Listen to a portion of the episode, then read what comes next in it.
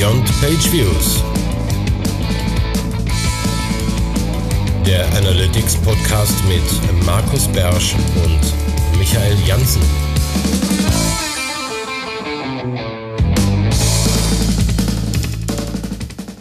Hallo, herzlich willkommen zur neuen Folge von Beyond Page Views. Wir freuen uns, dass ihr wieder dabei seid und mit wir meinen wir auch wie immer ähm, auf der einen Seite mich, Markus Beersch hier in Mönchengladbach und auf der anderen Seite Michael Jansen hier direkt aus dem wunderschönen Köln.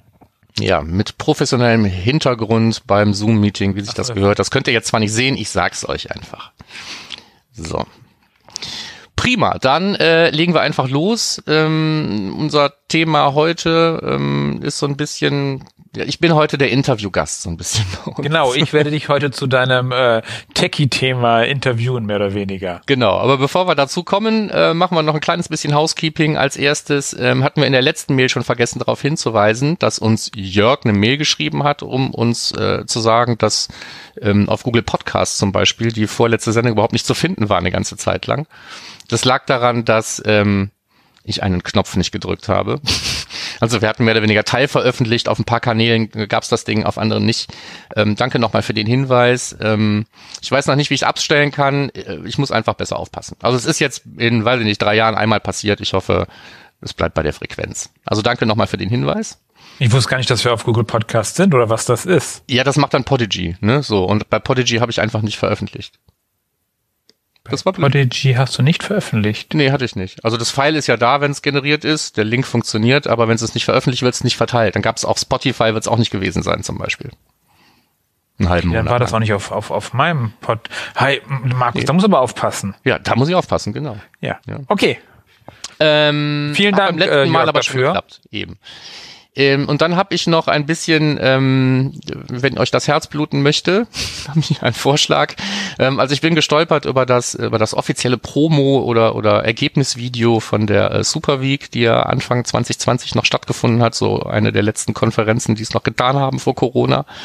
Und ähm, da man da viele Bilder sieht von den Fireside-Chats und so weiter, fand ich ähm, dass man da so ein bisschen auch das Konferenzfeeling eingefangen hat und wer da Bock drauf hat, kann sich diese 40 plus x Minuten hier auch mal reinziehen. Es ist auf jeden Fall gut genug produziert für den großen Fernseher. Das war's Housekeeping. Sehr gut. Dann frühstücken wir uns was? Ja, ich überlege gerade, hatten wir den Christopher Gutknecht eigentlich aus unseren Rezensionen beim letzten Mal schon genannt? Äh, ja, den haben wir. Den haben wir persönlich gefeiert. Ich glaube, wir haben ihm auch gesagt, dass sein Name falsch geschrieben war. War das nicht so? Ja, ist auf jeden Fall okay. Ja, weil mir ich bin dann mit einem traurigen Auge ist es keine neue Rezension dazu nee, gekommen. Ist einfach nichts nichts trauriges Auge hier Zwinker Zwinker hier für euch zur Info. Ja, wir hängen hier auf der 40. Wir hatten doch irgendwie mit da haben wir gesagt, jetzt nehmen wir Schwung auf und machen die 50 voll. Das ja. ist passiert. Ja, Mist. Schwung, Schwung, Schwung war das Stichwort. Habt ihr gehört? Schwung aufnehmen. So. Ich finde so. ja, ich habe ja, nee, lassen wir mal lieber. Den Look kommen jetzt hier, ey, das ist, das ist so ein Ding, ne, so halbe Sachen. Ja, okay. Jetzt, nee, wie, wie, wie geil wäre es, wenn man, ah nee, lass mal. Weißt du, boah, nee, so Sätze kann ich nicht. Entschuldigung, Entschuldigung ja. Äh, nee, ich, ich habe mir einfach mal nicht irgendwann mal äh, zu irgendeinem runden Ding irgendwie mal auf Facebook Live parallel streamen, wie wir uns unterhalten. Dass wir die Leute nämlich dazu nötigen, direkt auf iTunes Live drauf zu gehen. Ja, doch, das, das sollten wir vielleicht machen. Ja, weil wir können direkt in Facebook jetzt so Live spontan, weiß ja keiner, aber beim nächsten Mal machen wir das einfach. Ja, cool. Machen wir beim nächsten Mal. Machen wir Facebook Live. Also nur, wenn ihr es wollt, schreibt auf Facebook, ob ihr das wollt, bei uns auf die Beyond Pages Seite, dann streamen wir auch mal, dann nicht an einem Sonntagvormittag vielleicht, Markus. Nee, nicht am Sonntagvormittag, aber es passt jetzt halt so gut. Was soll's? Ja, also wir haben jetzt Sonntagvormittag, ihr werdet wahrscheinlich ähm, frühestens in Montag haben, wenn ihr es hört. So, okay. Das äh, zum Housekeeping. Ja. Wollen wir mal kurz das, das, das, das äh, Thema des Tages äh, erwähnen? Machen wir das? Ach so, ja, serverseitiges Tracking stand doch schon in der Überschrift, weißt du? Okay, ja, okay, aber nicht die, die zuhören. Okay, serverseitiges Tracking ist heute Thema. Vorweg die Fundstücke. Ja, und das erste ist von dir. Das erste ist von mir, genau. Wenn, denn für alle, die uns, äh, die das ja nicht wissen, äh, wir teilen uns mal so ein bisschen auf. Jeder packt was rein, seine besten Linktipps der letzten Zeit, eventuell letzten Jahre, was einem gerade aufgefallen ist. Und da hat äh, Supermetrics, die ja relativ viel Product Placement für ihre eigenen Produkte machen, haben die äh, einen Long Read gemacht, einen langen Artikel darüber, um zu erklären, was ist denn eigentlich Marketing Analytics? Also worum geht's da eigentlich? Äh, warum braucht man das eigentlich, dann auch Beispiele dazu und äh, auch wie man das so angreifen kann, wie man attacken kann, äh, um äh, mehr Marketing Analytics äh, im Unternehmen zu etablieren. Äh, investierte Leben, Le Lebenszeit, sagen die 25 Minuten circa. Äh, lohnt sich auf jeden Fall. Schöner Artikel, Marketing Analytics, weil es wird aktuell immer mehr zwischen Marketing Analytics und Product Analytics äh, unterschieden. Markus, wir beide sind eher im Marketing Analytics zu Hause, würde ich sagen. Oder ich zumindest. Ja, ich, ich kenne ja noch so, so, so Begriffe wie Werbeerfolgskontrolle und benutze Genau, das ist Marketing Analytics. ja, ja, eben. Das ist, äh, das ist halt nicht, wie mache ich das Produkt besser oder UX-mäßig oder so, das machen wir auch so ein bisschen, aber meistens im Fokus auf den Kanal, wo es herkommt. Ist tatsächlich so. Ne? So, Und hier gibt's auch in diesem Artikel gibt's einen, auch wie immer, für alles gibt's ja jetzt Maturity Models, also gibt's da auch eins. Ne? Also wie, wie reif ist man in seinem Marketing Analytics, kann man sich hier mal versuchen einzusortieren. Okay. Ähm, also das Ding ist tatsächlich sehr lang zu lesen, aber ähm, und geht dann auch auf die auf die Faktoren ein, die man so braucht, damit Marketing Analytics im Unternehmen funktioniert. Ne? Also es ist die die die Eintauchtiefe ist jetzt nicht so riesig. Ne? Man liest mal sowas wie Customer Acquisition Cost und äh, Return liest on Marketing. So, aber wenn es keiner halt umsetzt, ist ja auch blöd. Also. Genau. Ne? So, aber jetzt geht's ja nicht darum, das ist jetzt hier kein äh, kein KPI Bullshit-Bingo. Darauf wollte ich hinaus. Ne? Genau. also nicht die tausend Formeln und sowas, sondern da geht es eher darum, was ist das überhaupt, wozu brauche ich das und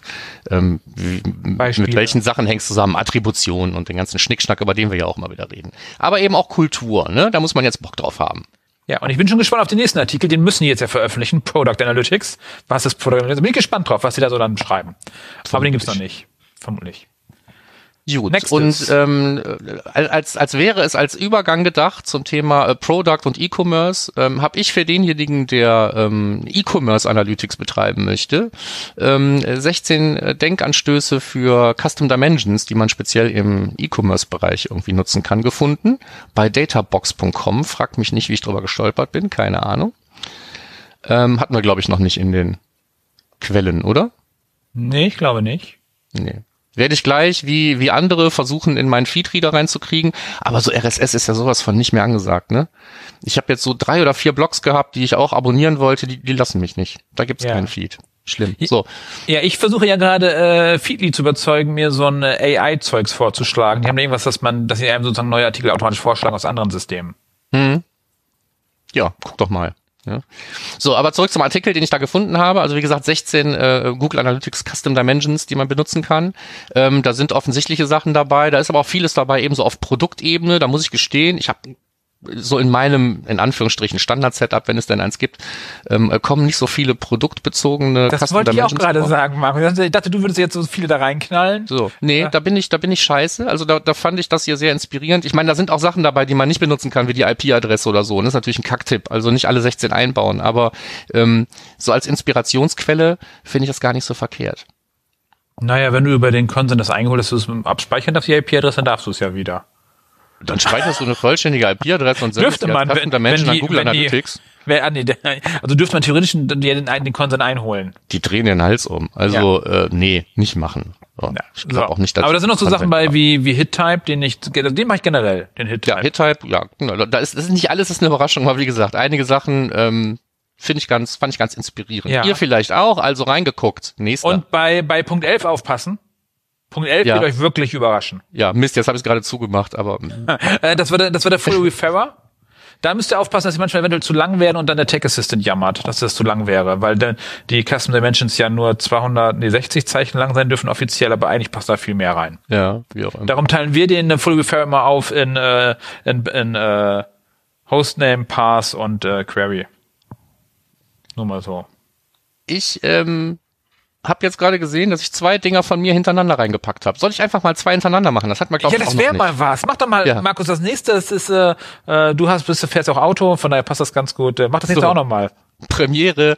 So, ähm, äh, noch was, wo ich auch drüber gestolpert bin, aber was wir eigentlich auch schon häufiger mal, also ich meine, ähm, analyticsmania.com ist eine Quelle, die wir, die wir häufiger verlinken hier.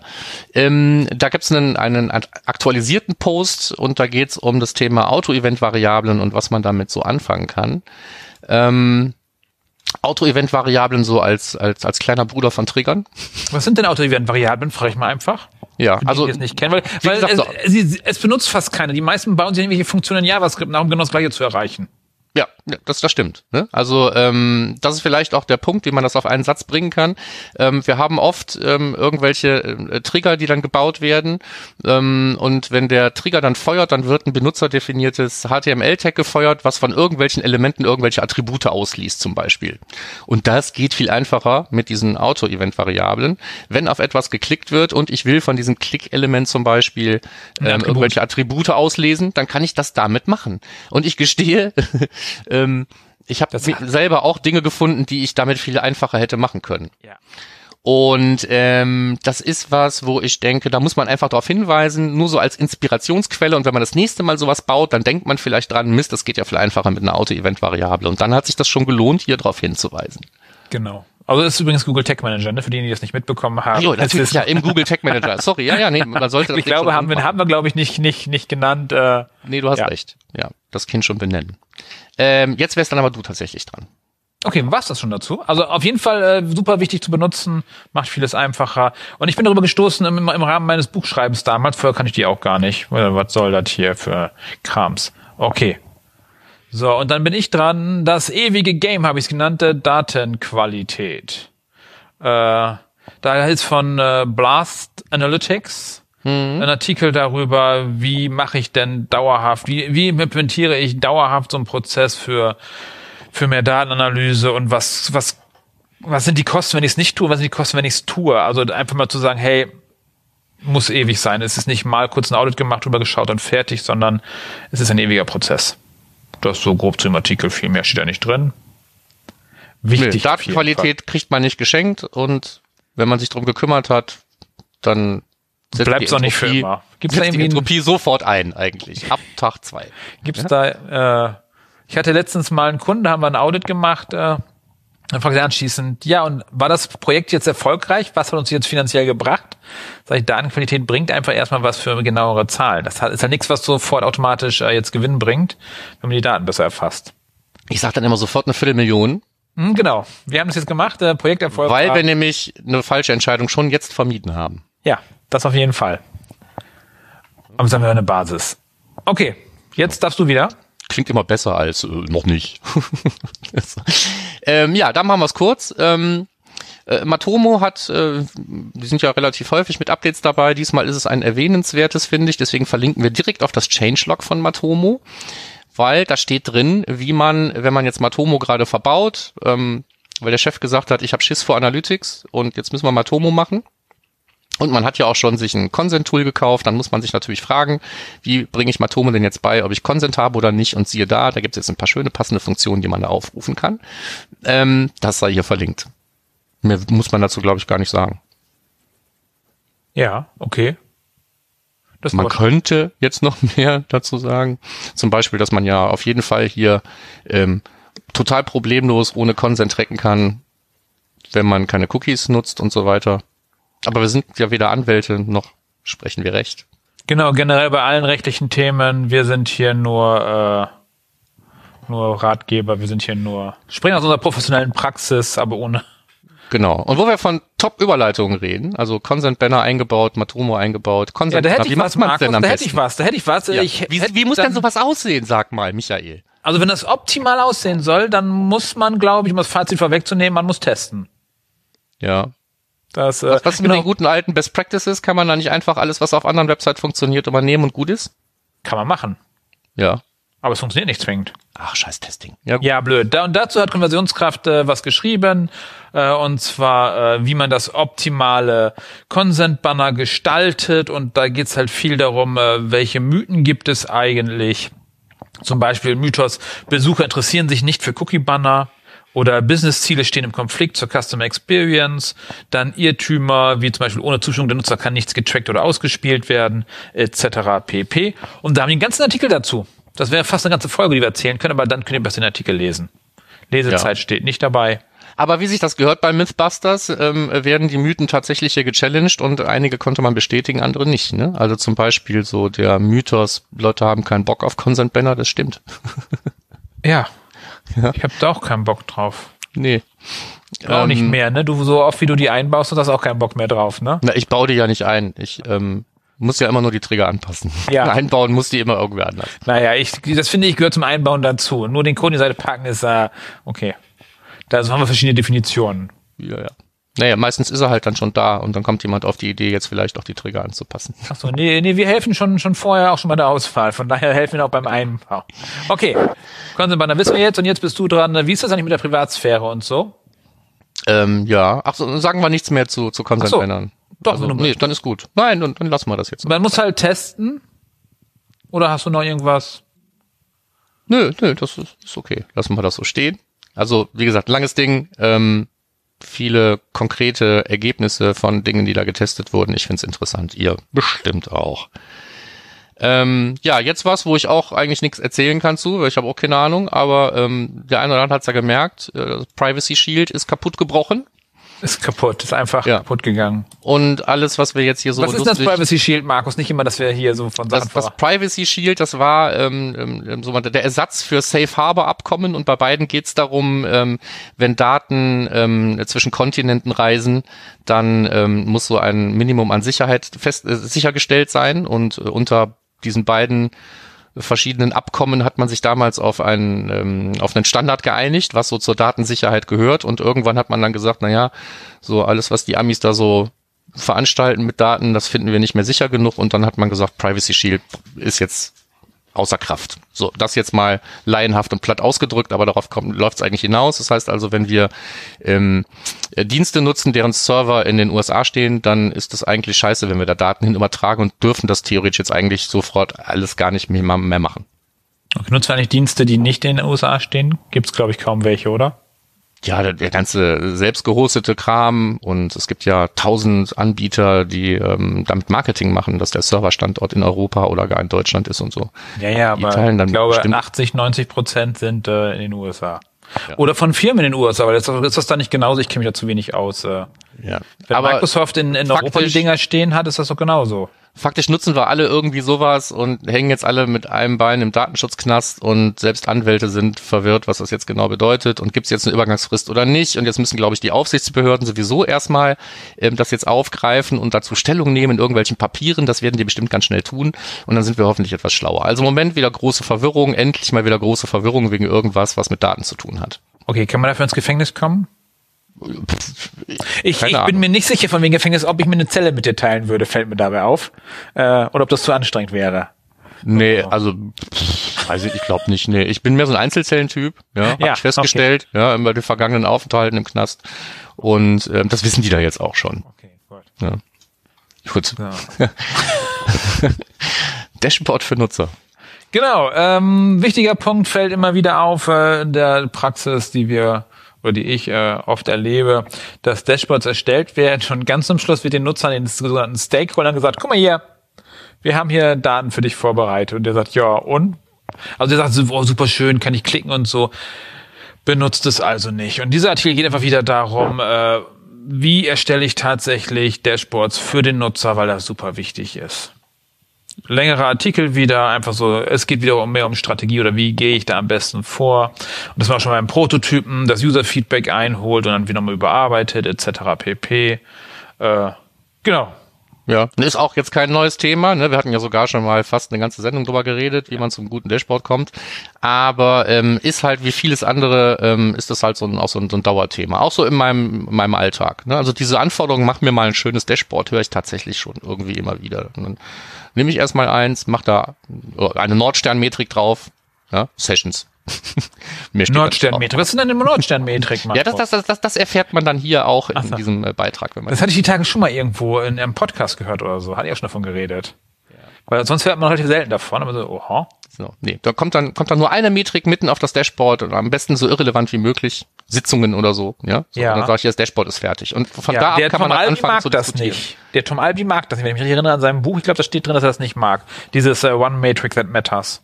Ja, ne, ich, ich, ich nehme ja eine, eine Metrik, die, äh, die überhaupt nicht mattert. Und dann sage ich so, hier, das Dashboard ist fertig. Und dann kann man ja anfangen, mit den Leuten zu diskutieren. Wenn die nur sagen, mach mir ein schönes Dashboard, dann sage ich, das ist schön, das ist aufgeräumt, das ist übersichtlich. Was fehlt dir drauf. denn? Ja, Ja, schöner so, und dann- Hintergrund. Dann kommt man in die Diskussion. Ne? Ja, Aber du musst schön. diese Diskussion halt führen, sonst kannst du kein Dashboard bauen. So, das ist eigentlich das, was hier in vielen, vielen Worten steht. Ja. Hast du, aber apropos Diskussion, hast du schon mal Serious Lego gemacht? Diese, so ein Workshop damit mit Lego-Spielen? Nee. Also komplett anderes Thema, aber da gibt's irgendwie äh, Geschäftsfeldprozesse mit Lego visualisieren. Nein. Okay. Klingt aber interessant. Ja, Muss klingt ich super direkt interessant. nach der Aufzeichnung nach googeln, glaube ich. Ja, sehr, sehr gerne. Können wir gerne mal zum Podcast dann irgendwie Serious Lego. Vielleicht, vielleicht haben wir auch hier einen Hörer dazu. Das wäre schön, wenn wir einen Hörer haben, der sowas schon mal gemacht hat. Äh, im Rein statistisch Zusammenhang muss mit einer Zahlen. dabei sein. im Zusammenhang mit Zahlen und äh, äh, alles, was nicht Seitenaufrufe sind, also Beyond Page Views, gerne melden, weil ich, das ist ein spannendes Thema, glaube ich. Äh, wie kann man mal ein bisschen spielerisch an solche Themen wie Dashboards und KPIs und so gehen?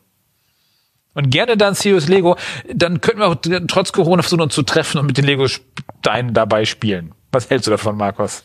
Ich bin immer dafür, wenn es ums Spiel mit Lego-Steinen geht. Okay, super. So, abgerutscht im Thema. Nächste. Ja, macht ja nichts. So, ähm, weil wir, ja, ähm, also talking about ähm, ja. Dinge, die Dauerbrenner sind. Ja? Ähm, Dauerbrenner auch immer NotZ hatten wir auch schon mal, haben wir auch einen guten Beitrag, glaube ich, von der 121 Watt verlinkt, wo auch viele, viele Gründe für NotZ äh, stehen. Ich habe noch einen gefunden, auch in einem Blog, was kein Feed mehr hat, schade. Ähm, ich habe es euch aber trotzdem verlinkt. Äh, wenn ihr es irgendwie geschafft habt, das Ding zu abonnieren, sagt mir wie. Und ähm, da werden ganz viele Gründe für NAZ aus den verschiedenen ähm, Berichtsbereichen und den einzelnen Berichten genannt, also wie eben Landingpage und was bedeutet das und ähm, wenn es beim Browser fehlt oder beim Hostnamen oder eben auch ganz interessant und das war für mich auch so ein bisschen Inspiration, ähm, wenn es als als als Listenname fehlt im, im Verkaufs im Produktlistenleistungsreport im erweiterten E-Commerce, ähm, was man relativ häufig findet, ähm, dann äh, sollte man da sich auch ja Gedanken darüber machen, warum ich irgendwelche Transaktionen habe, zum Beispiel, die auf nicht mehr identifizierbare Produktlistenklicks oder sowas zurückzuführen sind. Ähm, also den fand ich ganz interessant, den Artikel, weil er auch sehr vollständig wirkte und ich habe das auch zum Anlass genommen, nochmal zwei oder drei Checks bei Analytrix zum Thema NotZ hinzuzufügen. Es gab vorher schon ein paar Felder, wo ich danach gesucht habe. Ich habe einfach noch ein paar dazu gepackt. Ähm, also das nochmal zum Thema NotZ. NotZ ist nicht überall schlimm, ne? ist auch nicht überall vermeidbar, aber ich sag mal so als Landingpage will man es eigentlich nicht haben zum Beispiel. Ja, Das ist ein gutes Beispiel. genau, Da ist immer irgendwas Käse. Ja, Ja, ja, ja. Bei Kampagnen kommt es öfter mal vor, sollte nicht so oft vorkommen. Ja. Und auch sowas wie Browser oder so, ich sag mal, jeder hat so einen, vielleicht so einen gewissen, immer noch stattfindenden Ghost-Spam-Anteil, ja. Ähm, da muss sich aber heutzutage wahrscheinlich keiner mehr großartig Gedanken drüber machen, ab einem gewissen Traffic-Volumen. Trotzdem findet es ja noch statt. Äh, und, und da gibt's auch immer noch irgendwelche Dinger, da ist halt einfach kein Browser gesetzt, weil kein User-Agent-String übergeben wurde und dann hast du das nicht gesetzt oder das Betriebssystem oder sonstigen Schnickschnack. Also nicht immer ist das ein Riesenproblem, oft aber eben schon. Ja. So. Da sind wir durch, müssen jetzt nur noch kurz an der Simu-Ecke vorbei schleichen, Wir sind. oder? Ach so, ne, ach so, stimmt. Ja, ich war jetzt gerade. Äh, ja, ja, Simon, Ecke nochmal schnell. Ja, dann wolltest du es sagen, soll ich es sagen? Du sollst sagen. Ich soll es sagen. Gut. Ähm, wir haben nur einen äh, zu verlinken, ähm, und zwar das Thema GTM-Vorschau im Chrome Inkognito-Modus nutzen. Das ist so ein Nachfolgebeitrag zu, wie kann man den GTM-Vorschau-Modus zum Beispiel in Firefox nutzen, ähm, der sich ja auch inzwischen irgendwie so ein bisschen sträubt mit diesen Third-Party-Cookies vom Tag Manager und so weiter. Und im Chrome Incognito-Modus, warum auch immer man im Chrome Incognito-Modus vielleicht testen muss, äh, da ist halt auch nicht mehr ganz so einfach und bei Simo im Blog steht, wie es trotzdem geht. Aber Inkognito ist jetzt nicht Gastmodus, ne? Nee, das ist tatsächlich dieser, dieser, äh, der mit dem, mit dem komischen Spionhut. Den Der habe ich gar Modus. nicht. Ja. Standardmäßig. Ich teste in meinem Gastmodus ganz viel. Ja, nee, neues Inkognito-Fenster, darum geht's. Ja, okay. Und äh, dann gibt's natürlich auch wieder neue Templates und dann sagen wir einfach nur weiter so. Ja, ich finde Templates inzwischen wirklich sehr, sehr hilfreich. Speziell das Okay, Facebook-Template. Markus, du sprichst gerade vom. Google, Ten, Ten, Google Tag Manager, den Community Templates. Genau, den. Du Also, setzt heute viel voraus bei den Zuhörern. Entschuldigung, ja, der Simo Ahava schreibt immer ganz viele Templates für den Google Tag Manager. Unter anderem eben auch das Facebook-Template. Das ist echt reif geworden inzwischen. Macht viel Spaß, das einzusetzen. Und wenn man irgendeinen Dienst einsetzen will im Google Tag Manager, wo man kein vorgefertigtes Template findet, dann einfach mal in dieser Galerie gucken. Da sind immer mehr. Nicht nur vom Simo, aber Ja, aber wenn Simo dran steht, kann man es benutzen auf jeden Fall. Alle Ja. anderen nicht ganz, ein bisschen vorsichtig sein. ja, oder mal rein. Was passiert. Äh, diesen E-Commerce, Enhanced E-Commerce Wandler, den brauchst du trotzdem, trotz Simo Template, oder? Facebook Template? Den Enhanced E-Commerce Wandler. Der das Enhanced E-Commerce in das äh, Facebook E-Commerce äh, Nein, Zeug umwandelt? Der macht, macht auch schon der Facebook Da- Pixel. Genau. Facebook Pixel hat einen neuen, äh, also dieses Facebook Pixel Template hat einen einfachen Haken, nutzt die Datenschicht und ähm, das triggerst du das einfach mit den gleichen Events. Ich weiß nicht, ob es neu ist. Ich habe es aber jetzt erst vor ein paar Wochen zum ersten Mal genutzt. Ob es vorher schon da war, kann ich dir nicht sagen. Ich habe das Changelog nicht gelesen, aber ich finde es super, super praktisch. Ja, cool. Du kannst immer noch Felder überschreiben, wenn irgendwas fehlt, so, sagen wir mal, die Currency fehlt gerne mal, ne? So. Ja. Dann äh, machst du das immer noch. Also die, die ganzen verschiedenen Möglichkeiten sind auch kombinierbar und er beschreibt auch ganz gut, was vor welchem, äh, vor welcher Einstellung Vorrang hat. Ja. Das ist ganz Du meinst, die, die Currency im Enhanced E-Commerce fehlt noch? Genau, die fehlt gerne. Ja, die lasse ich inzwischen mal standardmäßig reinschreiben. So, ne? Also kannst du das als, als Standardfeld reinschreiben und den ganzen Rest holst du dann aus dem Data Layer, das klappt super. Ja, klasse. Okay. Damit. Ach so, ist dein Part heute. Ja, da, genau. Damit sind wir fertig und kommen zum Ding des Monats. Was denn da wäre? Genau, Markus, was Ähm, ist das denn? Was, was stellst du uns heute vor? Du bist Spezialist für äh, alles, was Nerdkram ist und was äh, irgendwie unter der Motorhaube des Internets stattfindet, würde ich sagen. Ja, das, das, äh, ich lasse das mal so stehen. Ja? Ähm, und das gilt mit Sicherheit auch ähm, in, in, in Teilen. Also ausgenommen BigQuery. Genau, ausgenommen. BigQuery, da kenne ich mich gar nicht aus. Und viele, viele andere Sachen auch nicht. Sonst Aber, ähm, okay, aber heute ist bin ja seit, seit, seit, weiß ich nicht, ähm, mindestens fünf Jahren ein großer Freund des Google Measurement Protokolls und da das sehr viel mit serverseitigem Tracking mit Google Analytics zu tun hat, haben wir das zum Thema heute erkoren. Also um serverseitiges Tracking, äh, nicht mit irgendwas, sondern speziell mit Google Analytics. Was Genau, damit weil damit können wir den Consent aushebeln. Ja, da müssen genau. wir keinen Consent einholen, ne? Da können Ja, wir einfach tracken, wie wir wollen. Ja, tracken Achtung, das war Sarkasmus äh, oder Ironie, wieder ausschalten, schnell. Sieht ja äh, keiner. Ja? Genau, also tatsächlich, ich, kenne jemanden, der macht das äh, bis serverseitig, weil er sagt, nö, brauchen wir keinen Consent. Ja. Also fangen wir mit dem, was ich in unsere unsere unsere Liste geschrieben habe. Als vorletztes fangen wir vielleicht einfach an, weil es auch ein guter ähm, ein guter Punkt ist. Ähm, serverseitiges Tracking mit Google Analytics heißt nicht wilder Westen. Ja. Scheiße. Ähm, Aber es sieht also- ja keiner, Marco. nee, nee, es sieht ja keiner. Ja. Also ich sag mal, wenn ich wenn, wenn ich schon Scheiße machen will, dann vielleicht lieber serverseitig, dann sieht ja. keiner. Ich Aber darum den geht's nicht. Advocatus Dia Diabolos. ja, musst du machen. Ja.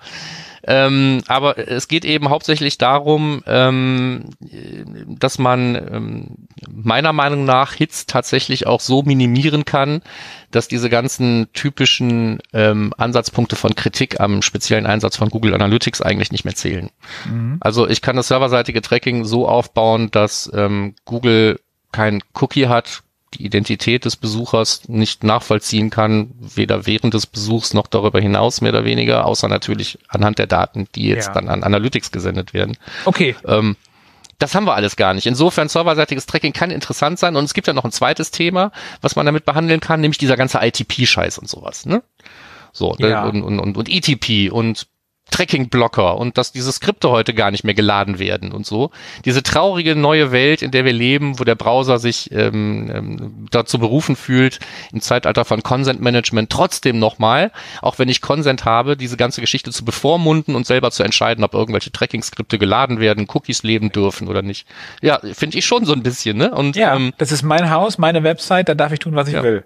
Ne? Und jetzt habe ich den Besucher sogar noch gefragt. Und dann sagt der Browser, ist mir egal, nach sieben Tagen fragst du ihn einfach nochmal. Ja. Ja. Ähm, und das äh, sind alles so Dinge, mit denen muss man sich nicht unbedingt irgendwie äh, rumschlagen, auch im Tracking. Ja. Ähm, und das wäre für mich im Moment, sagen wir mal, das, ähm, das Whitehead-Top-Argument für den serverseitigen Einsatz von Google Analytics. Also das Schließen von Lücken ähm, da, wo mir Technik die Lücken aufreißt. Okay, also wollen wir jetzt mal Vorteile und Nachteile gegenüberstellen. Vorteil ist ganz klar, wir haben keine Lücken mehr. Ja, also wenn ich es schaffe, wirklich 100% serverseitig zu vermessen, dann habe ich keine Lücken mehr. Ja, Events werden schwieriger und so, aber geht auch, okay. Äh, Genau. Ne? Ja, also bei Events ist es ja oft so, dass im Browser etwas passiert und der Server weiß es nicht. Ne? Also muss der muss der Browser es dann dem Server trotzdem mitteilen, hier ist jetzt was passiert, du musst was tracken. Also mache ich sowas ähnliches wie das, was ich vorher auch mit clientseitigem Tracking gemacht habe. Ja. Okay, also Vorteil ist vom serverseitigen Tracking, äh, wir können alles nahezu tracken. Also wir Wir können, können eigentlich alles nahezu tracken. Genau. also wir können, sagen wir, jede Interaktion, die auf dem Server landet, können wir tracken.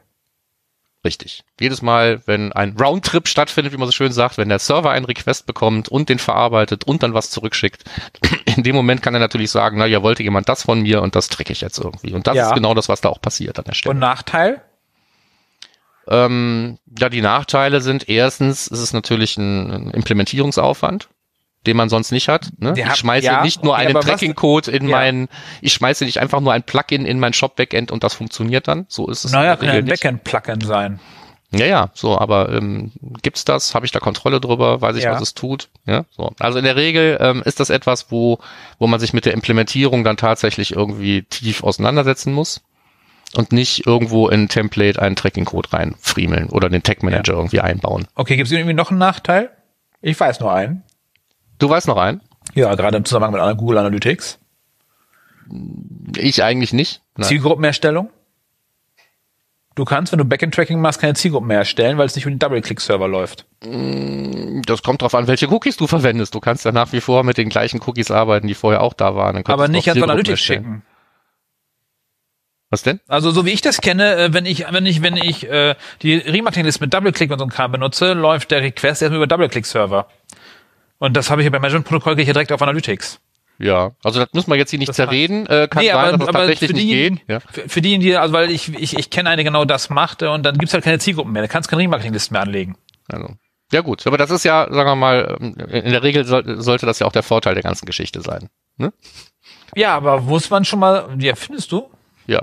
Ähm, also wenn ich sage, ähm, das Problem mit Google Analytics besteht ja hauptsächlich dadurch, dass die Daten aus der Webanalyse eben auch für Werbezwecke verwendet werden, zum Bilden von Interessengruppen, Schnie- Schnick, Schnack, Schnuck und eben auch im Marketing äh, und das nicht mehr funktioniert, dann ist das ja, sagen wir mal, für viele Leute erstmal ein Vorteil. Außer für denjenigen, die es eigentlich machen wollte. Wollte gerade sagen, darum. Das wollen wir also ist, äh, Nachteil ist, äh, ich habe keine Marketingfunktion mehr in Analytics. Ja. Muss ich einfach dann ein eigenes Tag für ausspielen, wenn ich Consent habe.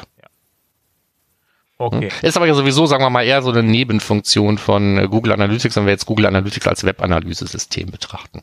Ja, aber Ne, die meisten nutzen Google Analytics genau aus dem Grund. Darum ist die Schreierei ja so groß. Die wenigsten machen noch Webanalyse damit. Das ist ja wieder ein anderes Thema. Ja. Aber Die meisten nutzen ja, das ja ein auch ganz ana- uninteressantes Thema, ne? Ja, Weil die- die, mal die, die Stärken von Google Analytics bestehen halt eben aus der Verbindung mit anderen Systemen, speziell Google Ads und so weiter. Und ähm, äh, der Kritik muss man sich dann eben auch stellen. Ja, klar. Aber das ist halt, äh, mit Server-Setting ist das halt weg so ein Stück weit. Da ist das so ein Stück weit weg, Dann genau. haben wir weil, halt weil- nur noch ein Matomo. Dann haben wir, ja, im Prinzip haben wir eigentlich nur noch ein Matomo, nur dummerweise ist die Datenbank nicht bei uns auf dem Server installiert. Ja. So, also es gibt da schon natürlich Unterschiede. Wir haben eben über, über Privacy Shield und so ja kurz gesprochen. Ja. Ja. Das heißt also, das hat schon alles so seine Implikationen, aber wir wollen hier, wie gesagt, keinen Rechtspodcast draus machen, sondern reden wir mal rein aus technischer Sicht. Also alles, was ich, fast alles, was ich äh, aus dem Client in Form von so einem ähm, einem Hit, der den Browser irgendwie mit dem Tracking-Code da irgendwie rausschickt, alles, was ich da so machen kann, fast alles, kann ich eben auch serverseitig machen. Na, Ja, was ist denn jetzt, was ist denn so ein großes Problem dabei? Um zum nächsten Punkt zu kommen. um zum nächsten Punkt zu kommen, ist ähm, ähm, das Problem, worum sich ja auch ja beim Thema Consent vieles dreht, äh, wo es gar nicht unbedingt meistens um Dienste geht, sondern vordergründig um Cookies. Ähm, es geht um das Identitätsproblem. Ja, ähm, ich kann vom Server aus alle möglichen Hits abschicken, aber die geben in der Webanalyse frühestens dann Sinn, wenn die zumindest mal ähm, für eine gewisse Zeit lang ähm, als von der gleichen Quelle stammend, also vom gleichen Besucher stammend, ähm, identifizierbar sind. Das heißt also, wenn ich einzelne Hits dauernd schicke, dann mache ich Logfile-Analyse. Und selbst da kann ich dann ja noch in der Regel über, äh, über bestimmte Merkmale, die die ähm, Einträge in meinem Log haben, noch rausfinden, äh, was ist hier, also wenn es nur die IP war, äh, was gehört zur was gehört zur gleichen Session. Ja, Der IP so. muss verkürzt gespeichert werden, auch in den Ah, Logfiles. Hast du wenig genug Besucher, kannst du es ja anhand der verkürzten IP immer noch so. Also, ne, Okay. wir wollen jetzt nicht zu kleinlich werden. Aber äh, wenn ich jetzt nur Hits schicke und ich habe überhaupt kein Merkmal, um rauszufinden, ähm, von wem in Anführungsstrichen ist das gekommen, ähm, dann ist es schwierig, daraus eine Sitzung zu bauen. Deswegen ähm, ist die Herausforderung halt immer irgendwie eine Klammer zu finden, die man um die einzelnen Hits packen kann und die kleinste Klammer, die, die man so hat, nennt man meistens Sitzung. Und ähm, da sind wir halt bei diesem Identitätsproblem. Also erlaube ich es Google, ähm, ganz normal die Cookies zu nutzen und zu setzen, die äh, Google da auch immer äh, normalerweise verwendet, wenn ich einen clientseitigen Tracking-Code habe oder greife ich auf diese Cookies zurück, äh, wenn jemand Consent hat, auch beim beim serverseitigen Tracking vielleicht, ähm, dann ähm, benutze ich halt die Identität, ähm, die Google gewählt hat. Das ist die Client-ID, die in diesem Google Analytics Cookie drin steht. Das ist aber nicht die einzige Möglichkeit, Identität zu verwalten, auch nicht bei Google Analytics. Also ich kann die Client-ID selber komplett in die Hand nehmen und kann ähm, sagen, das hier ist die Client-ID und wo ich die her habe, geht dich einen Scheißdreck an. Die kann also aus meinem System kommen, die kann ich serverseitig generiert haben, die kann ich in einem Laden, wo die Leute sich anmelden müssen an meiner Site, kann ich einfach dann meine eigene ID aus dem System nehmen oder sowas. Ähm, die kann in einem Cookie gespeichert sein, die kann in einem äh, Cookie gespeichert sein, was vom von, von, von clientseitigem JavaScript überhaupt nicht lesbar ist. Ähm, das heißt also, es gibt verschiedene Möglichkeiten, halt diese ID zu ermitteln. Und eine der Möglichkeiten ist halt auch, völlig cookie-los zu arbeiten. Und dann muss man sich aber trotzdem irgendwas überlegen. Und dann sind wir bei so Themen wie Fingerprinting oder so.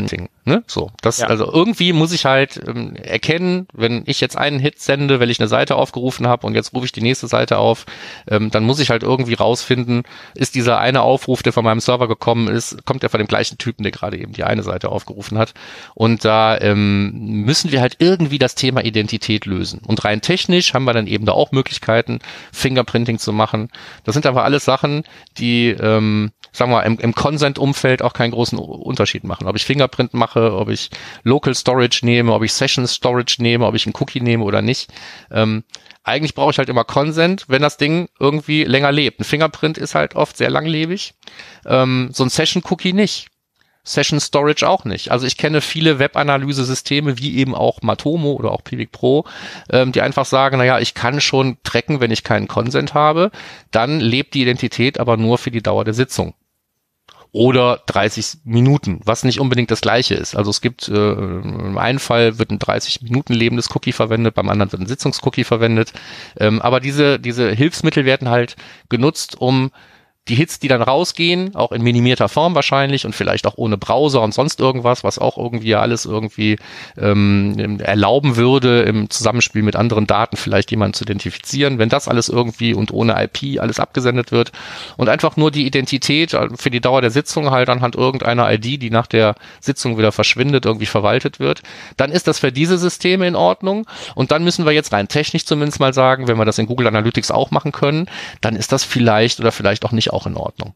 Die Tatsache bleibt aber bestehen, dass es möglich ist. Ob das jetzt genauso wie bei Matomo und anderen Systemen dann ohne Consent die, äh, das Mittel der Wahl ist, das müssen wir hier nicht beantworten. Das muss wie immer das Unternehmen für sich selber unter Konsultation des Datenschutzbeauftragten oder Rechtsanwalts oder beiden, wie auch immer, beantworten. Ja, das da weiß keiner Bescheid. Oder alle. Ne?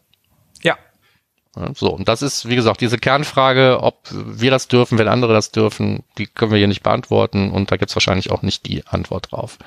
Okay, ähm, das heißt, das Problem hätten wir soweit dann eingekreist?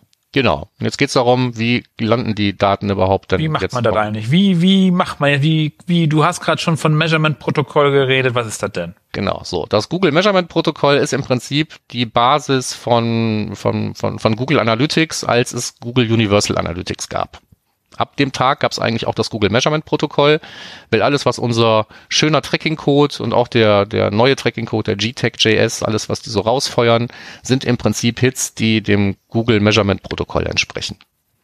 So. Und ähm, der Unterschied zwischen dem serverseitigen und dem clientseitigen Tracking ist eigentlich nur, dass beim normalen Tracking halt im Browser irgendwo ein Skript lebt, ähm, was diese Hits zusammenbaut und dann rausschickt. Und auf dem Server gibt's dieses Skript auf dem Client, vielleicht, vielleicht aber auch nicht. Aber der Hit wird nicht vom Browser rausgeschickt, sondern der Server selber sendet den raus. Das heißt, wenn ich jetzt einen Request bekomme und jemand möchte eine bestimmte Seite von mir haben, dann weiß ich, aha, hier passiert jetzt gerade ein Seitenaufruf und dann kann ich sagen, dann will ich jetzt einen Seitenaufruf an Google Analytics schicken und dann gibt es für den äh, Hit-Typen Seitenaufruf, wie auch für alle anderen Hit-Typen, gibt es dann halt eine, äh, ein bestimmtes Format und bestimmte Pflichtfelder, die ich damit übertragen muss. Ein Seitenaufruf zum Beispiel ohne irgendwas äh, zur Seite, also eine Document Location oder zumindest den Pfad und einen Hostnamen und sowas muss ich halt haben.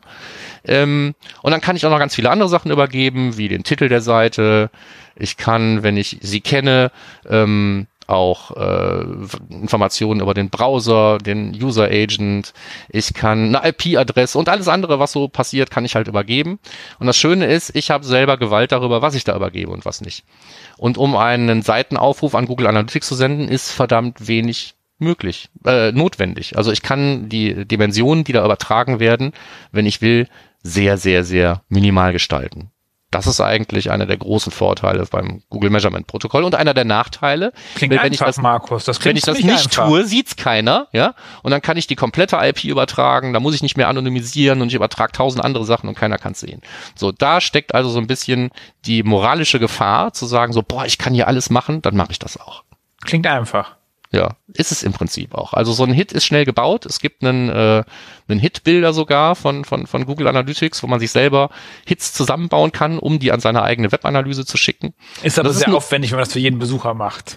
Ja, das ist zu aufwendig. Das kann man die Leute auch nicht drum bitten. Ne? Aber wenn man da mal ein bisschen mit rumspielen will, ähm, dann ist dieser Hitbilder gar nicht so verkehrt. Also wenn, wenn man zum ersten Mal sieht, dass man einfach irgendwie eine URL baut, man macht sich einen Browser auf, eine Browserzeile, ruft diese URL rau auf, es kommt irgendwie an einmal ein Pixel zurück, Statuscode ist 200 und äh, man sieht in der Echtzeitansicht in seinem Analytics tatsächlich, dass dieser Hit da angekommen ist, dann ist das auf der einen Seite, also für mich war das irgendwie, wow, das geht ja. Und das nächste, was mir eingefallen ist, war dann so, ach du Scheiße, das kann ja jetzt jeder machen. Ja, so, also das Google Measurement Protokoll ist halt Fluch und Segen zugleich. Ähm, über das Thema Fluch haben wir schon oft geredet, diese ganze Ghost-Spam-Kram und so weiter, dass ich keine Webseite besuchen muss, um Google Analytics irgendwie mit Daten zu beglücken.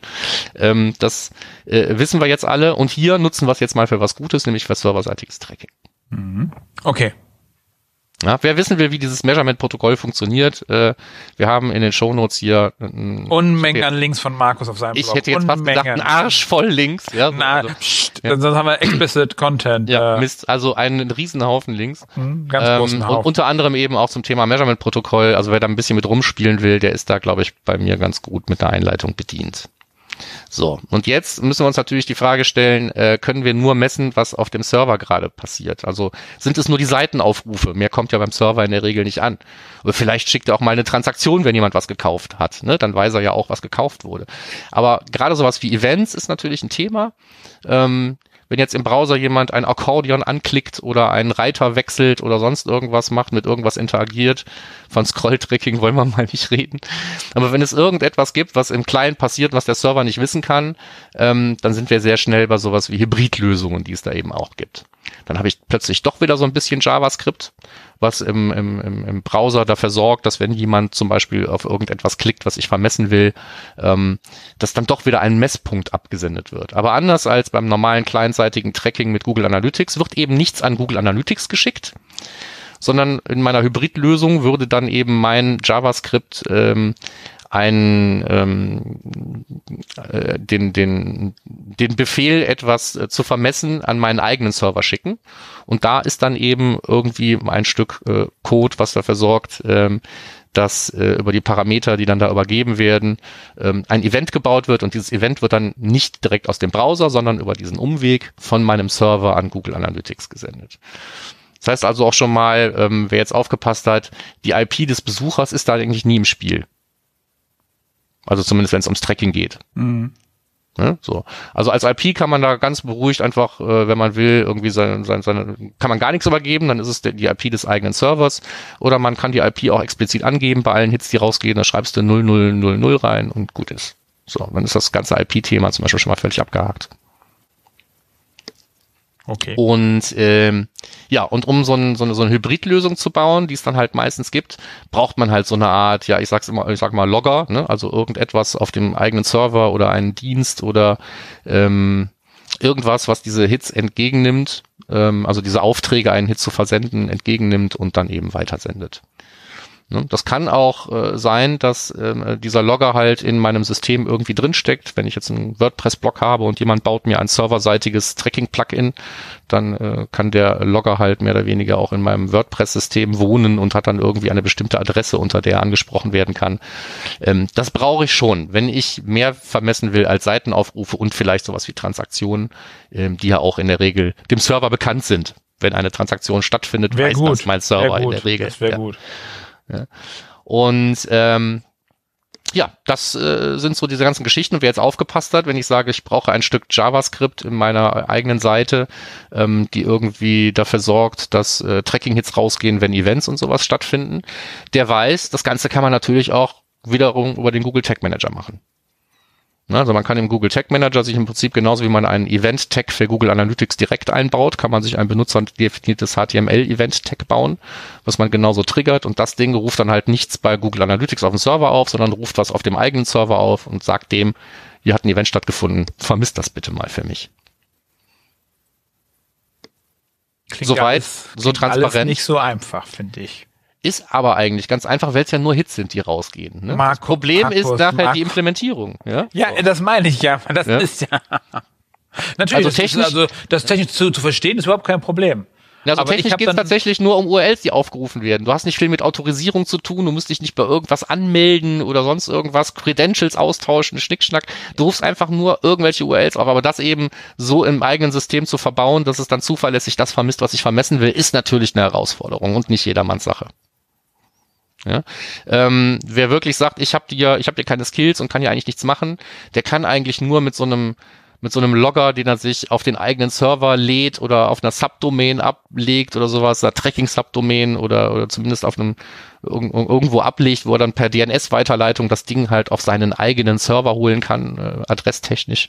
Ähm, der kann halt so ein Ding nutzen, aber solange der Client immer dafür zuständig ist, dass dieser Logger aufgerufen wird, ne, ähm, gibt's halt immer noch die Möglichkeit, dass äh, JavaScript-Fehler dafür sorgen, dass der Logger nicht funktioniert, dass der Browser irgendwann sagt, so, nee, das rufe ich jetzt trotzdem nicht auf, das sieht für mich aus wie ein Tracking-Hit, das passiert hier dauernd, äh, mache ich nicht mehr. Ne? Das ist vielleicht heute nicht so, aber das kann morgen oder übermorgen so sein.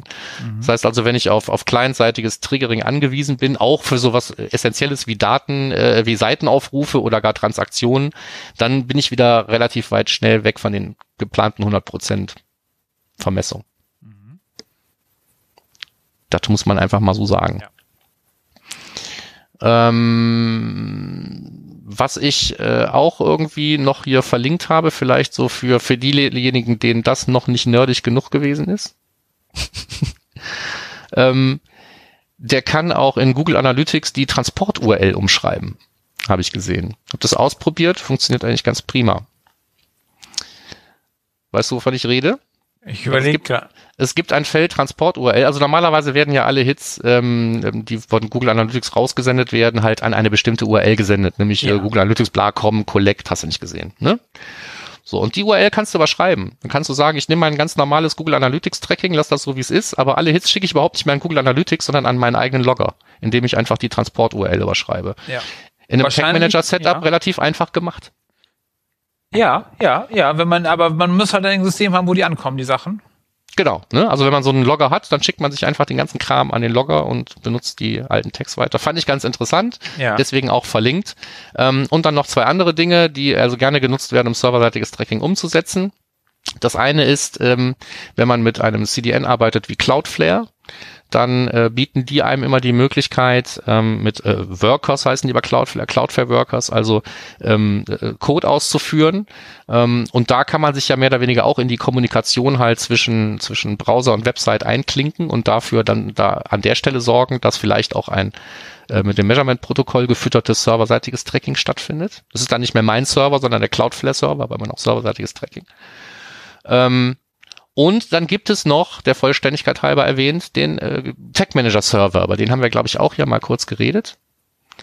Ähm, als Projekt auf äh, GitHub würde ich auch nochmal Du verlinken meinst jetzt von Wolfram das? vom Wolfram das Ding, wo man im Prinzip einen Google Tag Manager Container nehmen kann, den konvertieren kann, ein bisschen was auf seinem eigenen Server ablegt und dann läuft der ganze Käse im Idealfall demnächst serverseitig ab. Ja, aber genau das hat ja auch äh, Google selber vor. Genau, das, Das haben die ja vor, selber vor. vor einem halben Jahr, oder wann haben die das Bescheid gesagt?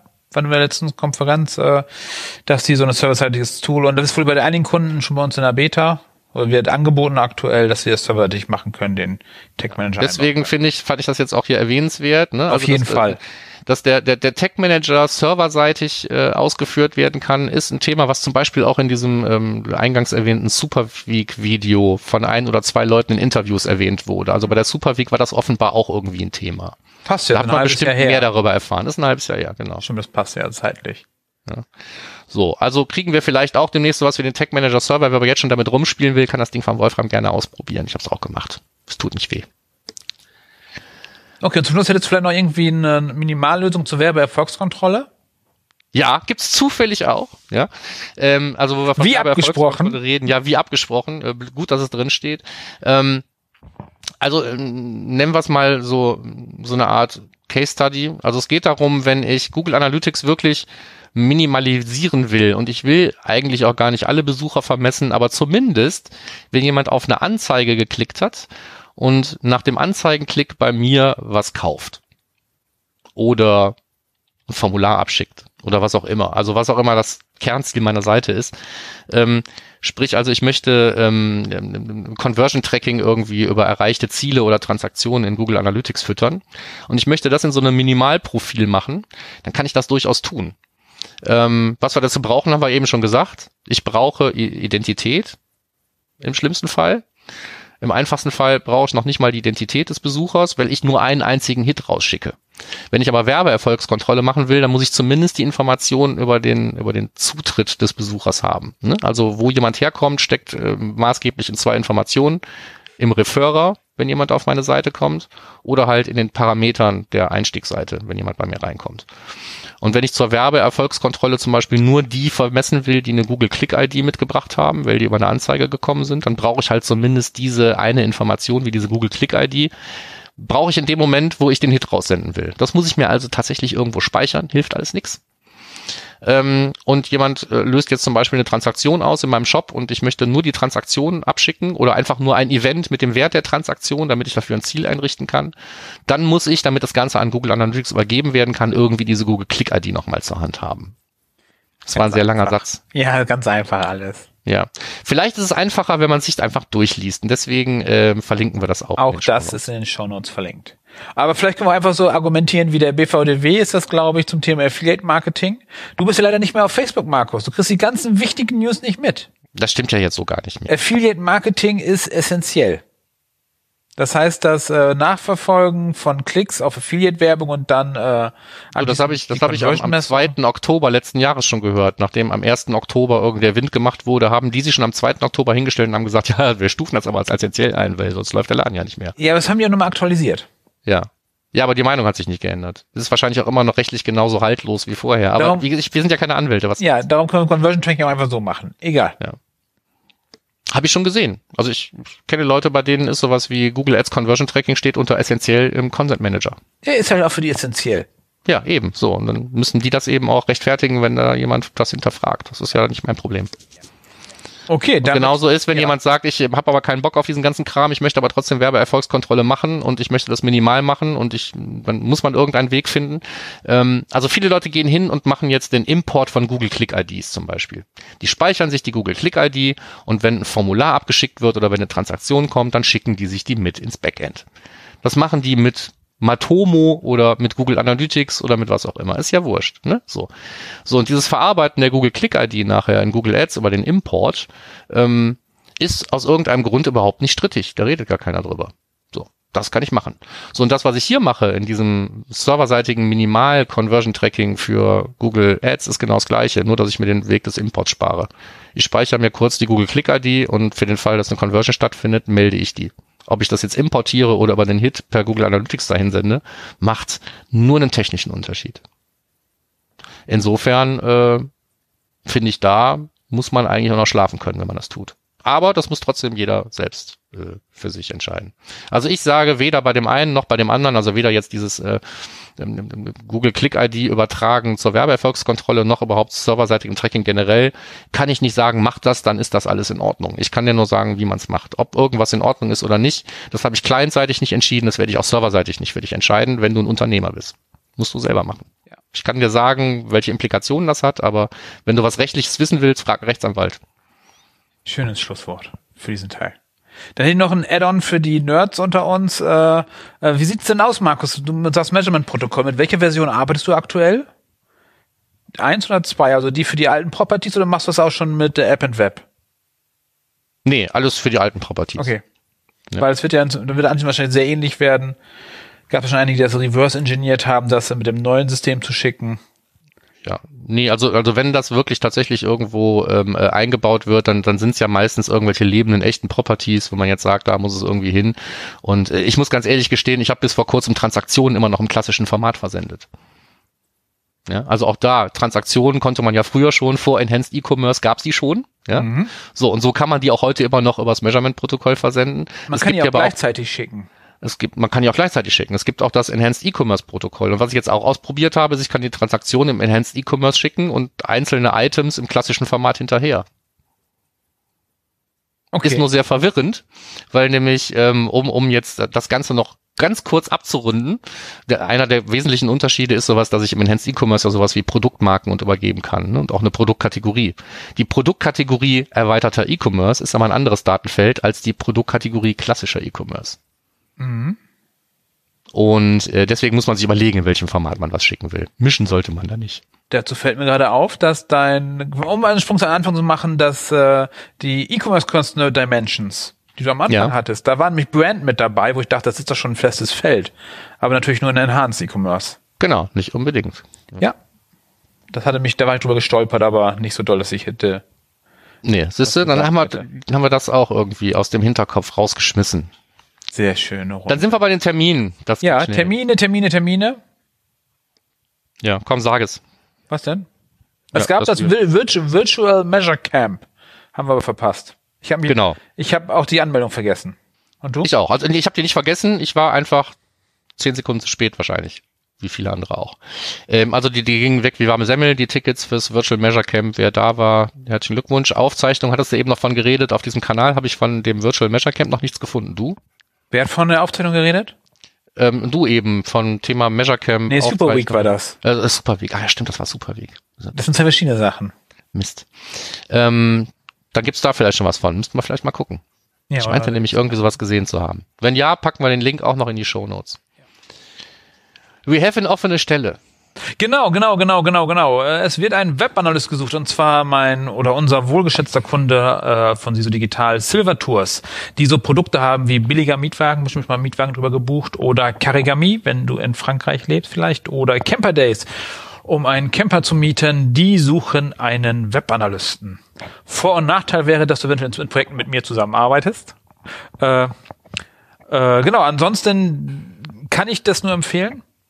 Es ist halt nicht äh, irgendwie Pixel, Pixel einbauen den ganzen Tag, sondern die haben BI-Team. Du wärst direkt im BI-Team angesiedelt. Das heißt, der Alex, der Head of BI, der wäre sozusagen, du wärst in seinem Team und würdest geilen Scheiß machen. In BigQuery die Daten rüberschieben, Live-Analysen, Echtzeit, äh, habe ich BigQuery schon gesagt? Äh, Ja. In Tableau die Daten auswerten, aber Fokus ist natürlich Webanalyse und die Daten auswerfen, auswerten und dann mit dem BI-Team zusammenarbeiten lohnt sich auf jeden Fall. Die machen echt geilen Scheiß und sind äh, ziemlich weit vorne mit dem, was sie da basteln. Ja, dann. Gibt und äh, kannst gerne Bescheid sagen, dass ich dich dahin geschickt habe. Äh, vielleicht gibt es Vor- oder Nachteile. Das kann ich dir nicht sagen. Auf jeden Fall, Link ist in den Shownotes oder google einfach nach äh, Silver Tours Webanalyst such oder geh auf die Website. Auch da findest du es. So. Wird sich finden. Und wenn du dann darüber den Job deines Lebens gefunden hast, gib uns wenigstens eine 5-Sterne-Rezension auf iTunes. Mindestens. Wer es noch nicht gemerkt hat, wir sind beim Abspannen, wir sind also tatsächlich durch. Herzlichen Dank nochmal für hierhin, äh, für fürs Zuhören bis hierhin. Und ähm, wie immer gilt, gibt es Fragen, Anregungen, Kommentare, schreibt uns die einfach äh, zu den Shownotes bei Termfrequenz unter dem Blogpost oder ähm, ähm, bei der Facebook-Seite als Kommentar. Äh, Bewertung hat man jetzt schon ein, zwei Mal gesagt. Wir sind bei Soundcloud, wir sind bei Spotify. Wir haben eine E-Mail-Adresse für euch, für alles, was nicht irgendwie öffentlich diskutiert oder kommentiert werden soll. Schickt uns das an podcast.analytrix.de. Ähm, besucht auch diese, diese Domain, die dazugehört. Sie ist sehr gut. Ähm, das soll es gewesen sein von mir. Okidoki. Dann auch von mir. Wir sehen uns. Bis dann dann. Ciao. Ciao.